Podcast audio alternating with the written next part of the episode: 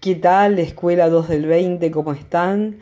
Bueno, mi nombre es Virginia Labruna y me acerco a ustedes para comenzar con esto tan interesante y a su vez atrapante que es que son las ciencias sociales.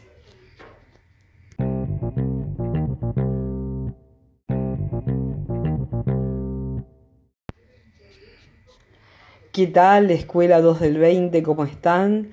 Bueno, mi nombre es Virginia Labruna y me acerco a ustedes para comenzar con esto tan interesante y a su vez atrapante que es que son las ciencias sociales.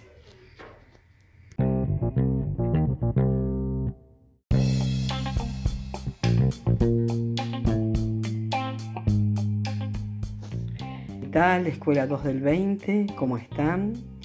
Habla la profesora Virginia Labruna para presentar el siguiente tema tan importante de ciencias sociales, los medios de comunicación en la revolución del 25 de mayo. Los revolucionarios fueron los primeros impulsores en la creación de los medios de comunicación a través de los periódicos. En 1810, la primera junta de gobierno crea la Gaceta de Buenos Aires.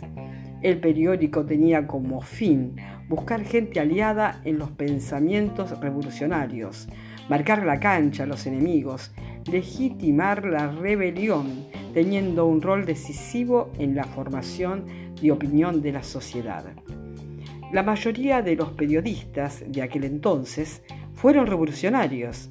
Hipólito Vieites, Pedro Antonio Servinio, Juan José Castelli y el principal impulsor de la prensa argentina, Manuel Belgrano. El decreto que estableció la creación de la Gaceta decía, el pueblo tiene derecho a saber la conducta de sus representantes.